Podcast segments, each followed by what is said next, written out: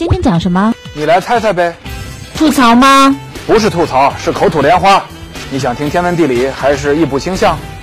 啊，这些我都没兴趣哎。体育怎么样？那你更撞枪口上了。哇哦，那你莫非就是男神？快讲快讲。那你就来听听我的黄段子，不要想歪哦。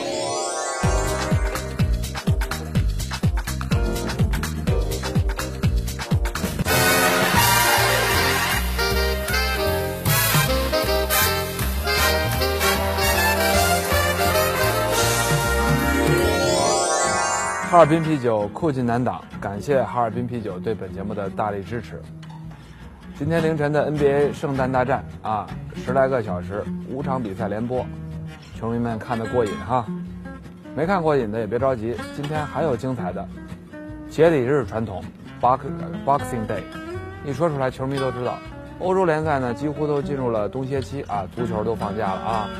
但是唯独有一个国家的联赛不仅不休息，还得加班加点拼命踢，就怕球迷看不够。说哪儿啊？英格兰，对不对？今天夜里，明天凌晨，英超呢有一整轮的联赛，重头戏呢是曼城在主场迎战利物浦，这相当于 NBA 的热火对湖人了啊！最近利物浦和曼城状态都很好，在联赛里表现都非常的亮眼，而且都有当红的球星啊。一个拥有本赛季英超最恐怖的主场。另一个不久前在白鹿巷五比零横扫热刺，导致热刺的主教练博阿斯下课，而且呢拥有目前英超在射手榜上领先的苏神苏亚雷斯，啊，客场也很有信心，相信很多球迷都准备熬夜看球。每年夏天英超赛程一公布，英超球队的首球迷啊，首先看的就是同城德比大战的日期。哎，我跟那同城死敌哪天踢啊？我提前安排好工作，提前订票，啊，这是个念想盼头啊。过节，另外就是 Boxing Day 节礼日。节礼日的联赛对阵，圣诞期间英格兰的交通啊停摆，比如说城市地铁休息，城际间的这个火车班次锐减，啊，原来一天对开十列，今这这城节节日期间就两趟，所以呢，英超在安排节礼日比赛的时候呢，也要考虑到球迷的出行交通问题，所以比较合理的安排就是什么呢？比较近的球队互相踢，这样球迷呢出行难度低一点啊，比如说。曼彻斯特和利物浦隔得很近啊，所以安排在一起。另外呢，就是像啊西汉姆啊和阿森纳伦敦同城德比，这样呢大家球迷交通不那么受罪啊。这点呢和咱们中国不一样啊。要说中国和西方圣诞节相似的这个全民假期，那肯定就是春节春假啊。呃，咱们就不要吐槽今年这个新规定，说大年三十不在这个假期之内啊，是初一到初七。啊，大年三十儿，咱们就这么想吧，到时候就看各单位领导自己的觉悟了啊。呃，如果让您提前下班了，提前回家了，悄悄的别人声啊，咱不能违反国家规定。大年三十要上班，但是你想，咱们中国这个传统，那火车肯定不能停，有多少人大年三十正在回家的这路上，是不是啊？就靠大年三十这一天。奔回家里，一家人吃顿吃顿团圆饭，吃顿年夜饭，啊，看看春晚，好像这一年才能过去啊。所以春晚也不容易哈，承载的东西太多。你说大伙儿不看春晚能不能过年？我看到国外度假的人依然过得挺好，看不见春晚。哎，不说了，这扯远了。美国、欧洲啊、英国这些西方国家吧，他们过节讲究的什么呢？参与感，就得有个得有个 event，得有个事儿，大伙儿一块儿乐着，出行参与，那什么最容易啊？看体育比赛啊！不仅你们一家子人在那儿，好多人家在那儿，所以我们在国外看体育比赛，这个无论是馆里还是厂里，那全是以家庭为单位出行的，甚至一家几代人，然后这个体育的传承呢，也就延续下去了，而且体育场里也很安全，对老人孩子都都都很方便很安全，对残疾人。啊，所谓特殊人群都出行很方便，所以我们这不可能啊！你带着老人孩子去，把孩子走的累死了，把老人走的累死了，残疾人出去不方便，怎么可能举家出行，把体育场、把体育馆当成一个家庭出游，去去过节、过周末的一个地点呢？啊，更何况还有几万人在那结伙的喊口号的、整齐的骂人、骂脏字儿，你想想，你也不能带孩子去嘛？哎，又扯远了，啊！还是说咱们这个圣诞节礼日比赛这事儿吧。在全世界大多数国家，圣诞节都意味着什么呢？哎，休息啊，不工作，好好享受。这个他们是从圣诞一直到元旦啊，放这么个假。像德国的联赛啊，西班牙的联赛啊，啊，都给球员一个冬歇。当然，德国因为下雪，冬歇期比较长，原来是六周，啊，呃，天气暖和的地中海沿岸呢，可能就歇个两周啊，三周的样子，啊。那么英格兰、苏格兰，呃，这个包括澳大利亚这种英联邦国家，怎么会形成这么一个节礼日比赛啊？让球员在大家休息的时候还要工作，还要辛苦的比赛，娱乐大家的传统呢？啊，这得从头说起。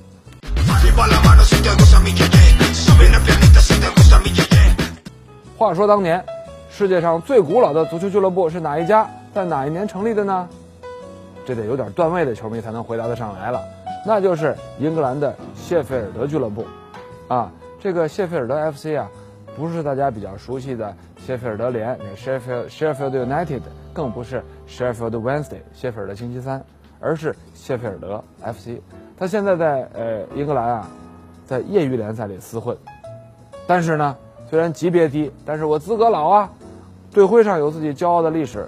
世界上第一家足球俱乐部，并且镌刻了年份，一八五七年。哎，一八五七年，又我又要说了，那会儿我们中国正在发生什么？正在发生波澜壮阔的太平天国革命啊！啊，洪秀全，洪秀全正在天津城里边享受着革命的成果。然后曾国藩的湘军正在围攻，正在建立江南大营、江北大营，围攻天津。话说这个谢菲尔德俱乐部最早是由当地的板球球员，板球，cricket 啊，现在在英联邦国家也很盛行，印度啊、巴基斯坦啊都以 cricket 为国球，cricket 打个世界冠军都是国民英雄、偶像啊，国家英雄这样啊。冬天没法打板球啊，太冷啊，怎么办呢？哎，组织踢足球，成立了谢菲尔德 FC。成立之后的最初三年，身边没有对手。孤独啊！那会儿体育也没有完全开展起来，啊，没有很普及，于是呢，只能在队内变着花样组织比赛啊。怎么组织呢？比如说英文有二十六个字母啊，正好是个偶数，根据你姓氏的第一个字母对半分，你在前十三个字母里的组成一个队，在后十三十四十三个字母里的组成一个队踢。踢完了，重新组队。怎么这次怎么组啊？已婚的和未婚的分成两个队踢。再组怎么组啊？这个住在东城的和住在西城的又组个队又踢。反正变着花样，队内踢，分队来回踢。哎呀，虽然妙趣横生吧，但是时间长了实在没意思。就这么自娱自乐、孤独的存在了三年。终于啊。没有什么玩头了，哎呀，得想办法呀，咱们得找个对手啊！不行，咱们让他们也成立一个俱乐部吧。哎，在他们所在的这个约克夏郡，找其他的板球俱乐部，说你们也搞个足球队吧。啊，你看我们除了打板球，冬天踢足球挺好玩的。哎，终于有一家球队响应了，在一八六零年的九月四号，世界上第二个古老的球队叫做海拉姆俱乐部成立了。这家俱乐部现在还存在。同样也在踢业余联赛，但是呢，这家俱乐部保持着一个吉尼斯世界纪录，拥有目前全世界最古老的球场，名字叫做 Sandy Gate 球场，能够容纳三千人。从一八六零年到现在，这个球场没动过。要搁咱们中国，得文物局、古建局，还有什么局我就不知道了，得弄成，得贴上名牌，古建筑保护起来，肯定的，绝对是一古董建筑了。就是在这个球场里边出现了世界上第一场节礼日之战。一八六零年十二月二十六号节礼日这一天，在三 dgate 球场举行了一场娱乐大众的友谊赛，交战双方正是世界上最古老的一八五七年成立的谢菲尔德 FC 对阵第二古老的一八六零年成立的海拉姆。节礼日的第一个比赛，一说好家伙，一八六零年，我又说了，曾国藩的湘军正在围剿。太平天国，我太啰嗦了啊！这个节礼日比赛的传统呢，从那个时候就开始扎根了。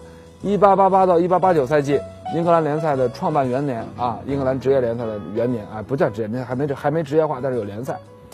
英格兰就遵循最早的最早的一场节礼日传统，在一八八八年的十二月二十六号这一天安排了一轮联赛。最早的时候呢，圣诞节他们也安排比赛，不过呢，在上个世纪的六十年代之后啊，圣诞节这天的比赛逐渐被取消了。你还别说啊，节礼日上的比赛确实一直充满着娱乐性，不管它是严肃的联赛还是友谊赛。呃，举个例子，一九六三年。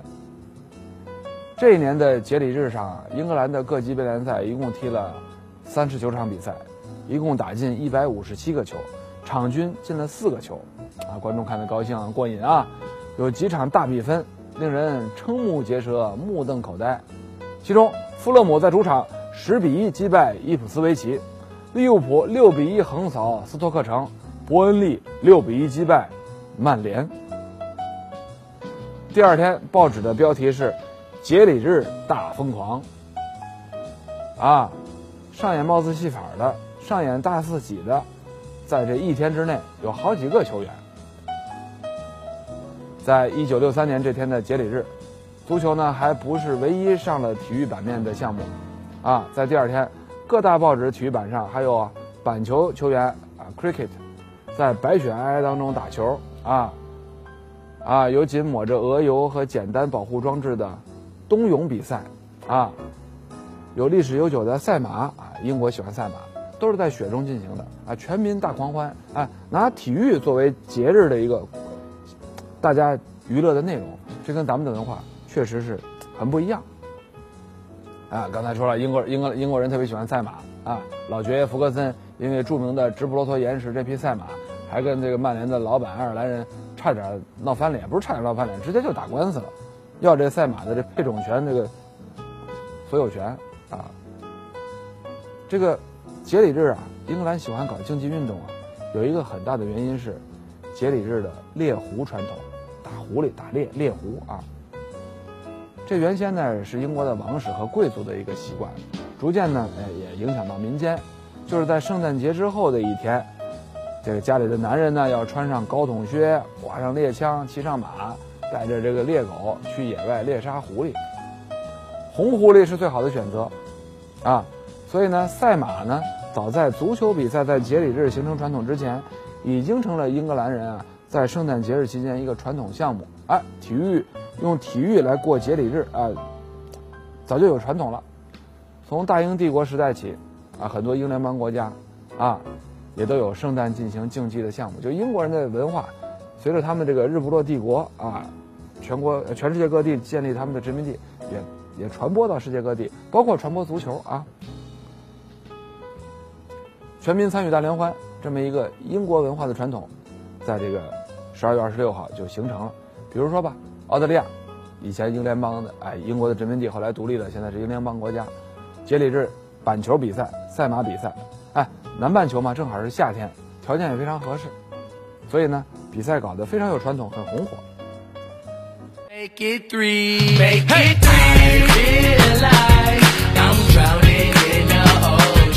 哈尔滨啤酒酷劲难挡，感谢哈尔滨啤酒对本节目的大力支持。啊，同样的全国假日，到了不同的国家呢，形成了不同的习俗和传统。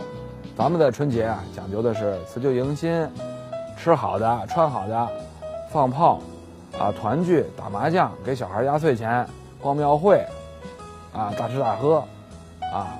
串亲访友，啊，几代同堂，啊，总之呢，咱们是，呃，喜欢享受安逸啊，就不折腾了，啊，这和咱们的这个节气啊，最早和农作和农耕有关。春天嘛，百废待兴；冬天呢，是丰收之后的这个，呃，呃，这个这个将养生息的季节，啊，入春之后呢，重新开始耕耘，哎，我们这个农耕文化呢，使得我们的这个。呃，这个这个这个节日的习俗啊，也也有它的必然的这么一个特点，啊，哎，这个英国人呢，他喜欢在这个节日当中掺掺掺进来一些体育元素，也有他们的这个习成因。西方的圣诞节呢，跟咱们的春节肯定是不一样，不管圣诞还是节礼日，它这个主旨啊，跟我们春节都不一样，啊，享受和放松，啊，我们是。考虑到，哎呀，过完这个年，明年新的一年的劳作要开始了，有点那种末日狂欢，得吃得得吃吃得喝喝，能能躺着绝不坐着啊，能坐着绝不站着啊，这种就他们呢是好像有一种，哎呀，你就快折腾吧，这过节的时候不折腾，什么时候折腾的感觉？咱们是过节的时候不安逸，什么时候安逸的感觉？还得讲个故事啊，我觉得这故事有点意思。这个故事呢，也从中可以看出啊，圣诞期间全民参与体育项目的这么一个传统，在西方是怎么发端的。话说第一次世界大战期间，大家知道英国和德国交战啊，呃，有的观众可能看过那个电影《战马》，斯皮尔伯格导演的啊，有点印象吧？两国的士兵战壕巨壕。而对，你你修你的战壕，我修我的战壕，中间呢是无人地带，哎，都是双方的火力封锁的地带，谁到那儿去就是等死找死。在一九一四年一战期间，节礼日，英格兰的《卫报》呢发表了一篇文章，说在战争最前线的无人区啊，英德的士兵啊停火，踢球为乐，并声称呢有一场比赛，士兵们还用帽子做了记录，哎，进一个球啊，放一个帽子在那儿，最后呢是德国。士兵二比三输给了英国士兵，啊，这个比分到底是多少呢？后来也有争论，有有不同的说法。但是呢，胜负其实并不重要。英德双方呢，当时正在弗兰德会战，每天都有大量的伤亡发生在前线，双方也是你死我活对峙状态。但在这种情况下，能够进行一场足球比赛，让战争暂时停止，啊，本身呢已经是人性的巨大的胜利，也是体育的伟大的胜利。啊，根据一个一战的英国士兵写给家人的信，啊，里边有这样的记录。他说啊，圣诞节这天早晨，已经连续两个多月的炮火突然停了，两边对峙的战壕啊，都陷入了沉寂。忽然，对面德国人的战壕里有人吹口哨、喊话，而且有人能够操着这个伦敦口伦敦口音的英语，跟英国士兵说话。因为呢，一战之前有很多德国士兵啊，在伦敦开面面包房做生意，啊，所以呢会讲伦敦口音的英语。于是呢，英国士兵在战壕里回应了一句啊，“Merry Christmas，圣诞快乐。”然后呢，这个英德两边的战壕里啊，就开始往这个中间地带递东西、放东西，这边放雪茄，那边放火腿，哎，表示友好，过节了嘛，别打了，哎，还有一些。节日寄语，哎，咱们讲圣诞卡片哈，放在这些东西上。啊，这样呢，在两边的将领啊、军官啊都没有许可的情况下，英德士兵之间啊，形成了一个暂时的停火，很不可思议哈。随后，啊，足球比赛在前线各个角落展开，有的是用这个吃空了的呃罐头盒子，有的是用这个破衣服裹起来当球踢，在安全的无人区呢，这样的比赛随处可见。哎，这是一战的时候英国士兵的家信的记录，看来是真的。据说呢，根据这个西线各处的将领的这个管理的尺度不同啊，哎，这样的停火之后的足球比赛啊，最长的一直延续到元旦啊，可踢了好几天。你看看，连第一次世界大战这样的事情，都能因为节礼日的足球传统而暂停。说到这儿，我们真得说啊。足球，伟大的运动。我们这辈子能够因为爱上足球而让自己的人生不虚此行啊，真是太幸运了。谢谢足球吧。